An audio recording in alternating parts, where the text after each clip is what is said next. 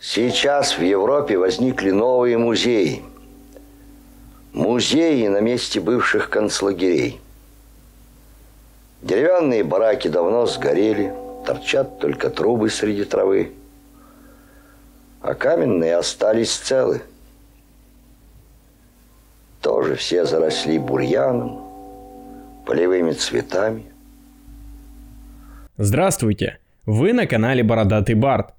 История повседневности – это направление исторической науки, появившееся во второй половине 20 века, которое ставит своей целью изучение жизни большинства населения определенной страны в определенный исторический промежуток. В данном случае объектом внимания исследователя становится простой человек – условия его труда и отдыха и образ жизни в целом. Сегодня мы попробуем взглянуть на повседневную жизнь немецких концлагерей. Раскрыть эту тему меня сподвигло прочтение работы Арестова Станислава Васильевича, историка, который специализируется на изучении немецкого национал-социализма под названием «Повседневная жизнь немецких концентрационных лагерей». Естественно, о концентрационных лагерях хотя бы слышал краем уха каждый житель нашей страны – я не исключение. Но читая вышеупомянутую работу, а также мемуары выживших узников концлагерей, я столкнулся с настоящим концентрированным ужасом. Поэтому данный ролик выйдет тяжелым для восприятия. Для начала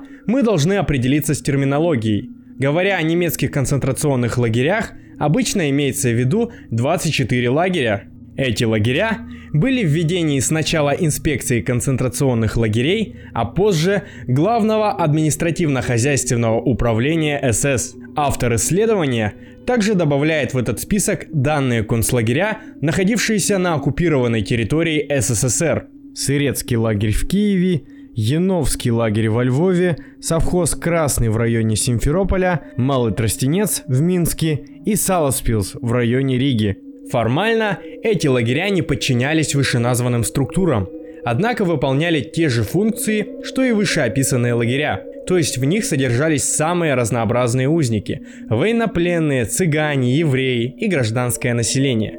Про другие виды лагерей будь то трудовые, полицейские лагеря или лагеря военнопленных, мы говорить не будем. Не затронем мы также тему центров уничтожения, таких как Треблинка, Бельжец, Собибор и Хелмно, так как люди там не жили и уничтожались вскоре после прибытия. А начнем мы с истории формирования лагерной системы. Этап первый. Когда они пришли. Как известно, 30 января 1933 года Адольф Гитлер становится рейхсканцлером Веймарской республики. И перед нацистами возникает задача борьбы с политическими оппонентами, в первую очередь с коммунистами и социал-демократами. Но нужен был формальный повод для начала репрессий. Этим поводом стал пожар в здании Рейхстага в ночь на 28 февраля 1933 года, на месте которого, как известно, был пойман коммунист Маринус Вандерлюбе, который был обвинен в поджоге. Вместе с ним на скамье подсудимых оказались один из руководителей немецкой компартии, председатель фракции коммунистов в Рейхстаге Эрнст Торглер и три болгарских коммуниста, в числе которых был будущий генеральный секретарь Коминтерна Георгий Димитров.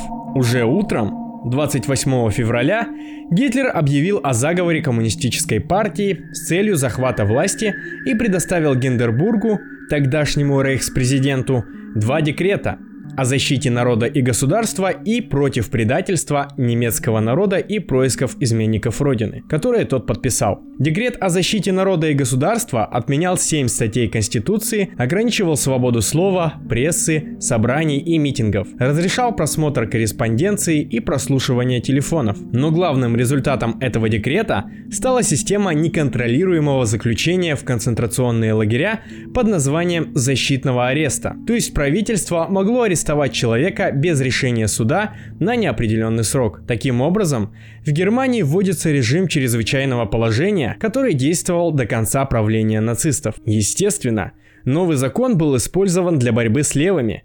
Так, защитным арестом подвергались коммунисты. В том числе заключению подвергся Эрнст Тельман, лидер КПГ а также социал-демократы и прочие неугодные нацистам люди. Так были арестованы пацифист и впоследствии лауреат Нобелевской премии Карл фон Осетский и писатель Эрих Мюзам. Число арестованных быстро росло, и их нужно было где-то содержать. По инициативе Германа Геринга, тогда министра внутренних дел Пруссии, в Германии появляются первые лагеря. Так как они создавались в спешке, чаще всего это были импровизированные лагеря, которые организовывались в бывших конюшнях, замках, казармах, то есть местах, не приспособленных для содержания заключенных. На первых порах лагерная система существовала больше для запугивания оппонентов нацистов, чем для их убийства. Жестокость проявлялась чаще всего по личной инициативе охраны. Так, социал-демократ Фриц Золмиц Попав в гамбургский концлагерь Фульцбютель, был замучен эсэсовцами. Он оставил свои записки на папиросной бумаге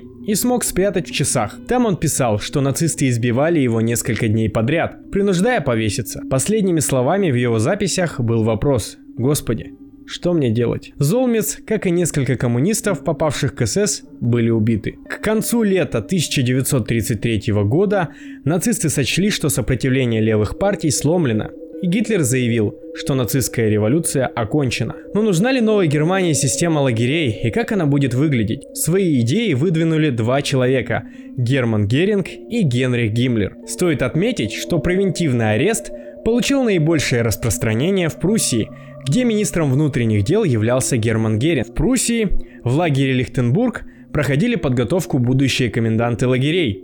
Здесь появился первый женский концлагерь Моринген, а также самый крупный комплекс лагерей под названием Эмсланд. Геринг предлагал реорганизовать систему лагерей, создав несколько крупных учреждений под общим управлением одного ведомства. Вопросами содержания и освобождения узников должно было заниматься гестапо, Тайная полиция, созданная Герингом в Пруссии, непосредственным управлением лагерями должны были заняться гражданские чиновники, которые также будут руководить местными эсэсовцами, охраняющими лагеря. Но рядовые эсэсовцы не желали подчиняться гражданским чиновникам, а прусское МВД, СС и СА постоянно вступали в конфликты друг с другом. По итогу Геринг, видя, что его затея никуда не годится, начал сомневаться в том, что систему лагерей нужно оставить. Гиммлер же не сомневался, что лагеря нужны, и после своего назначения полицай-президентом Мюнхена живо приступил к реорганизации лагерной системы в Баварии. Именно в Мюнхене на территории бывшего военного завода 22 марта 1933 года открывается лагерь Дахау.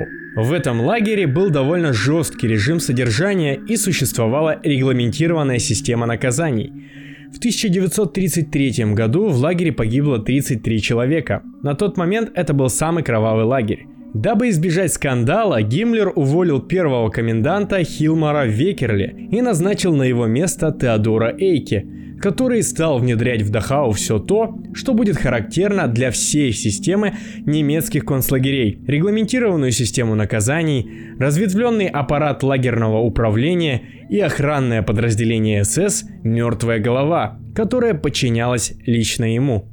Однако распространить свой опыт на всю Германию Гиммлер смог только в 1936 году с назначением его главой всей немецкой полиции. За ним следовал вышеупомянутый Теодор Эйке, который был назначен Гиммлером на должность инспектора концентрационных лагерей. В сентябре 1936 года, неподалеку от Берлина, Эйке открывает концлагерь нового типа под названием Заксенхаузен. Здесь же будут размещаться казармы охранных батальонов СС, а также инспекция концентрационных лагерей. В июле 1937 года открывается Бухенвальд, а к концу 1937 все лагеря первых лет, кроме Дахау и Лихтенбурга, закрываются. Новые лагеря стали лагерями в полном смысле этого слова, с бараками, вышками и колючей проволокой. По мере роста количества заключенных появляются новые концлагеря – мужские, Флоссенбург и Маутхаузен, и женский, Равенсбрюк. Однако теперь меняется состав узников.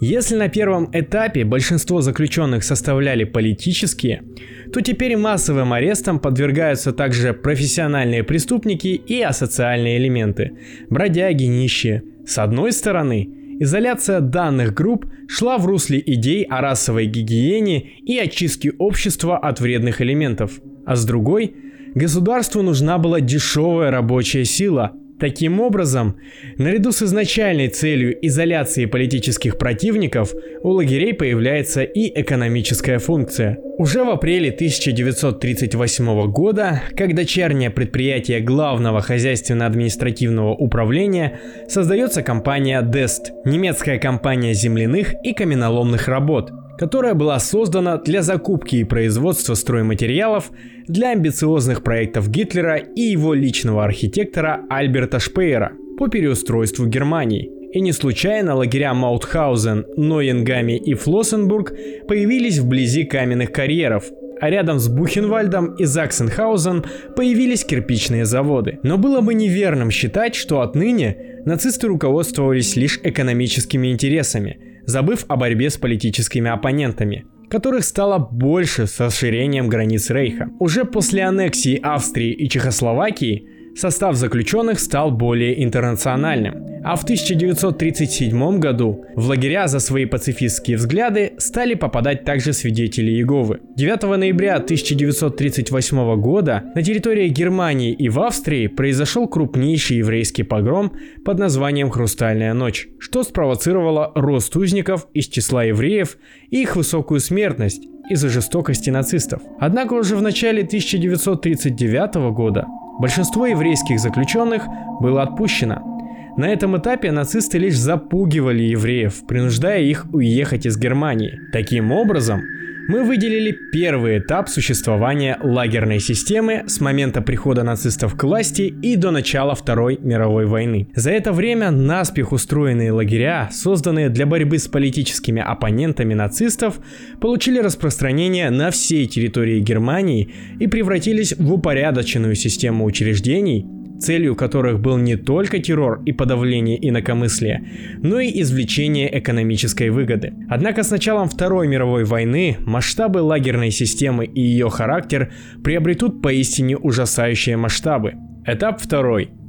Заступиться за меня было уже некому.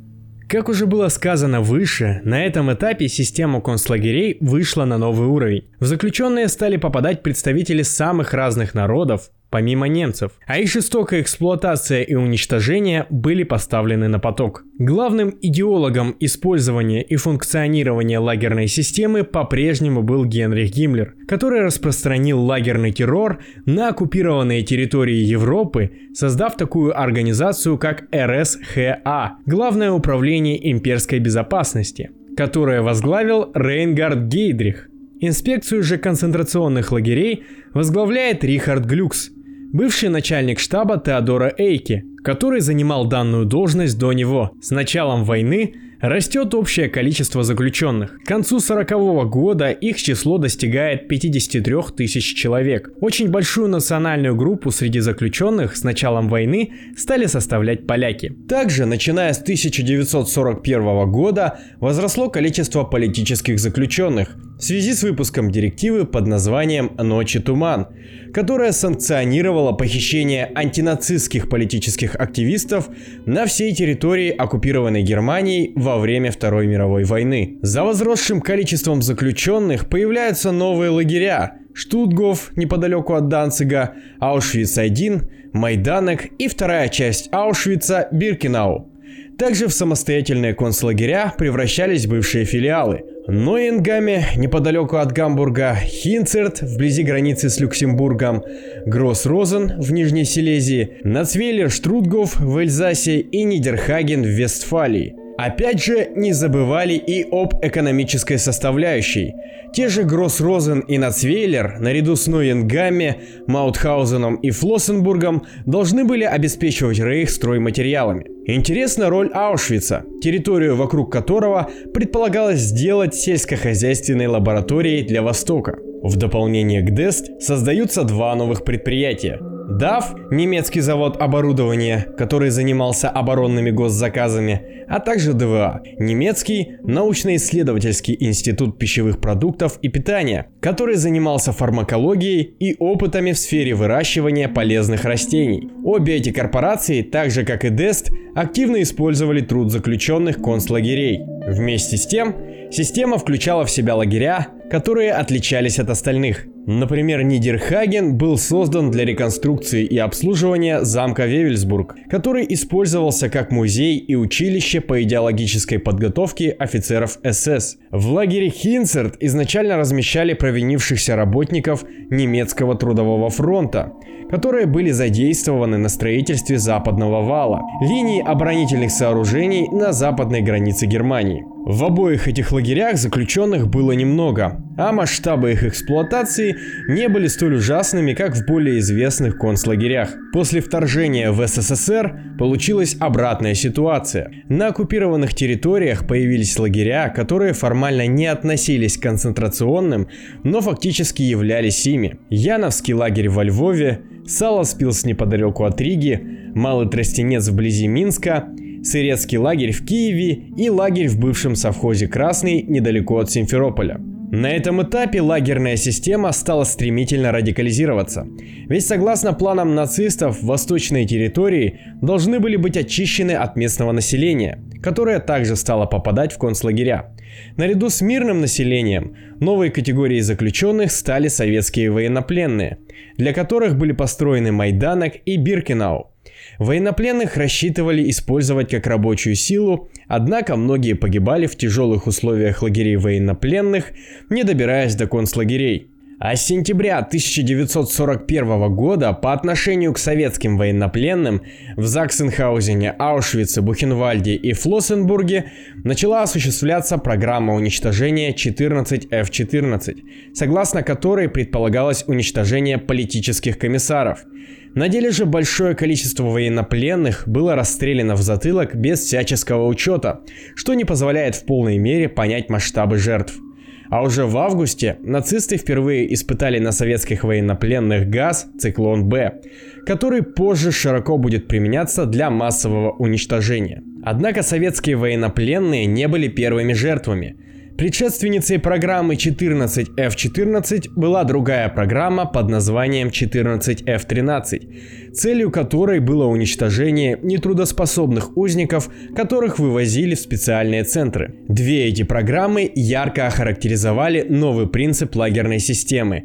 Кто не может работать, умрет. А лагеря все больше превращались в центры утилизации людей. С началом войны в концлагерях ухудшились условия содержания, что помогало нацистам в повышении смертности узников. Вместе с тем, после провала Блицкрига также усиливается эксплуатация узников.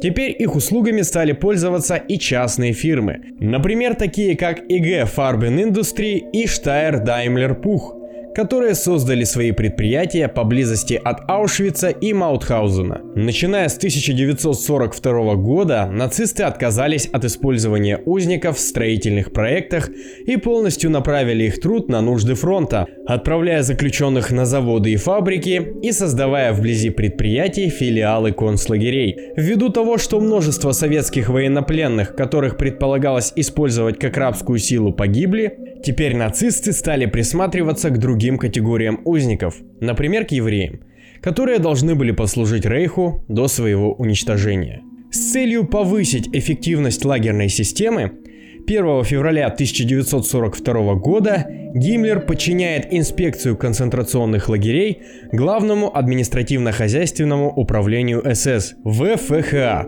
в качестве отдела Д. Главой ВФХА был назначен Освальд Поль, Именно он теперь отвечал за экономическую эффективность концлагерей. Первым делом Поль создал в каждом лагере отделы по организации труда и назначил чиновников из ВФХА, которые должны были следить за эффективной эксплуатацией узников. Также Поль сменил треть комендантов концлагерей на более эффективных. Вместе с тем, отныне узникам разрешали получать посылки от родственников, а также была введена премиальная система поощрений. Однако нововведения коснулись лишь части лагерей и некоторой части привилегированных узников. В начале 1942 года Поль переориентирует эсэсовские предприятия DAF и DEST на военное производство – количество филиалов при военных предприятиях начинает расти. В ходе войны количество узников концлагерей также возрастает. Однако параллельно с этим процессом запускается массовое уничтожение евреев и цыган, которых изначально расстреливали Айнзац-группы, специальное подразделение, а с конца 1941 года к ним добавляются газвагены, машины с фургонами, которые убивали пассажиров с помощью угарного газа, и специальные центры уничтожения, которые располагались в Польше – Хелмно, Бельжец, Собибор, Треблинка, а также Аушвиц и Люблин-Майданек. С лета 1943 по зиму 44 концлагерная система расширяется и инспекции подчиняются лагеря Рига-Кайзервальд, Клоога, Каунас, Варшава, Краков-Плашев и Герцогенбуш – Данные лагеря создавались для эксплуатации еврейского населения, а также для их депортации в генерал-губернаторство на территории Польши. Летом 1944 года политика уничтожения достигла своего пика, когда в концлагере Аушвиц-Биркенау в ходе операции по уничтожению евреев было уничтожено минимум 438 тысяч человек. Те, кто не подвергся уничтожению, отправлялись в Рейх на принудительные работы. Период конца 1944 года, начала 1945 года можно охарактеризовать как период агонии системы, вследствие поражений Германии. Однако, несмотря на катастрофическое положение Рейха, количество заключенных росло, лагеря переполнялись, еще сильнее ухудшались условия содержания и все больше возрастала смертность. Умирающих заключенных оставляли доживать последние дни в так называемых зонах смерти или лагерях отдыха, как называли их нацисты. Такой крупнейшей зоной стал лагерь Берген-Бельзен, куда свозились умирающие узники. Цитата. При приближении линии фронта фашисты эвакуировали заключенных из других концлагерей и направляли их в Берген-Бельзен для уничтожения. Здесь не расстреливали, просто не давали есть и пить. Заключенные умирали от голода и жажды сами по себе. Крематорий не успевал сжигать мертвых, а заключенных, которые еле-еле двигались, заставляли копать ямы и укладывать в них трупы. Трупы валялись по всему лагерю. Заключенные к рукам и ногам трупов привязывали веревки, ремни, у кого что было, и вчетвером, с трудом передвигая ноги, тащили трупы в ямы. Во всех концлагерях, где мне приходилось бывать, какими бы плохими они ни были, заключенные целенаправленно распределялись по баракам, комнатам, каждому выдавалась пусть самая мизерная, но порция хлеба, брюквы, шпината. В лагере смерти Берген-Бельзен этого не было – Никто не знал, в каком бараке ему положено получать похлебку или кусочек хлеба, чтобы не умереть с голода. Никто из заключенных в лагере не работал. Бродили толпами и в одиночку, зная только одно – всех ждет голодная смерть. В ходе наступления союзников и Красной Армии система концлагерей впервые начала сокращаться. Отступая, нацисты перевозили либо гнали заключенных пешком в так называемых маршах смерти в Германию – Естественно, множество ослабленных узников не дошли до пункта назначения, а дошедшие попадали в ужаснейшие условия. Одновременно с эвакуацией агонизирующая система продолжала уничтожать узников, чьи показания могли повредить нацистам. В газовых камерах уничтожались члены самоуправления, бывшие участники сопротивления и так далее. Мы никогда не узнаем точных цифр жертв нацистских концлагерей. По приблизительным подсчетам, с 1933 по 1945 только лагеря, подчинявшиеся инспекции концентрационных лагерей, унесли жизни минимум 2 миллионов человек. Итак, Сегодня мы проследили историю нацистских лагерей, начиная с первых стихийных лагерей, которые наспех создавались для борьбы с политическими противниками, которые превратились в полноценные, хорошо организованные фабрики смерти. Они имели задачу не просто уничтожить заключенного, но и выжать из него максимум экономической выгоды. И я хотел бы узнать ваше мнение. Интересна ли вам столь подробная история системы концлагерей? И хотите ли вы увидеть подобные ролики об аспектах жизни в них? Дайте мне знать. А у меня на этом все. С вами был Бородатый Барт. Помните уроки истории и читайте хорошие книжки. Всем пока.